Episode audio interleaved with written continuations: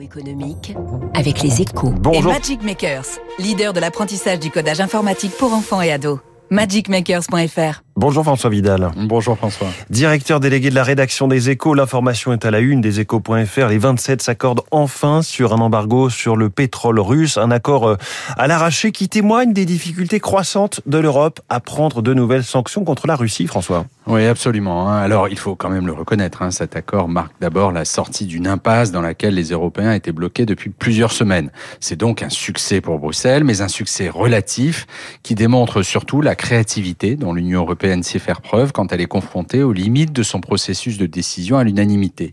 Car la nuit dernière, les 27 ont trouvé un moyen de contourner le veto de la Hongrie et de son président Viktor Orban, vent debout contre tout projet d'un embargo sur le pétrole russe. Au final, ce sont les deux tiers des importations de pétrole sibérien qui seront supprimées d'ici à la fin de l'année, peut-être même 90% hein, si l'Allemagne et la Pologne tiennent leurs engagements supplémentaires.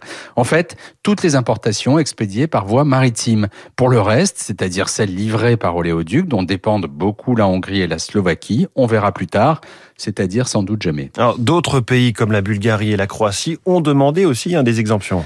Oui, de nouvelles discussions sont prévues mercredi sur le sujet pour arrêter définitivement les contours de cet accord de principe. Mais on voit bien, François, que face au Kremlin, le front européen commence à se fissurer sur le, la si stratégique question énergétique.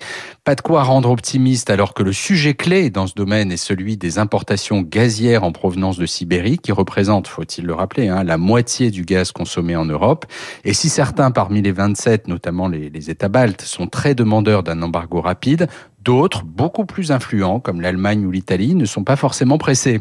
D'autant que ces, ces embargos auront un coût élevé. hein. Hier après-midi, la simple rumeur d'un accord européen imminent sur le pétrole, ru- sur le pétrole russe oui, a propulsé les cours du brut autour de 120 dollars, au plus haut depuis six mois, de quoi nourrir la vague d'inflation qui déferle sur nos économies. L'édito économique de François Vidal à chaud ce matin après cette annonce qui nous est parvenue dans la nuit. L'édito à retrouver en podcast sur radioclassique.fr et bien sûr tous les détails sur leséchos.fr.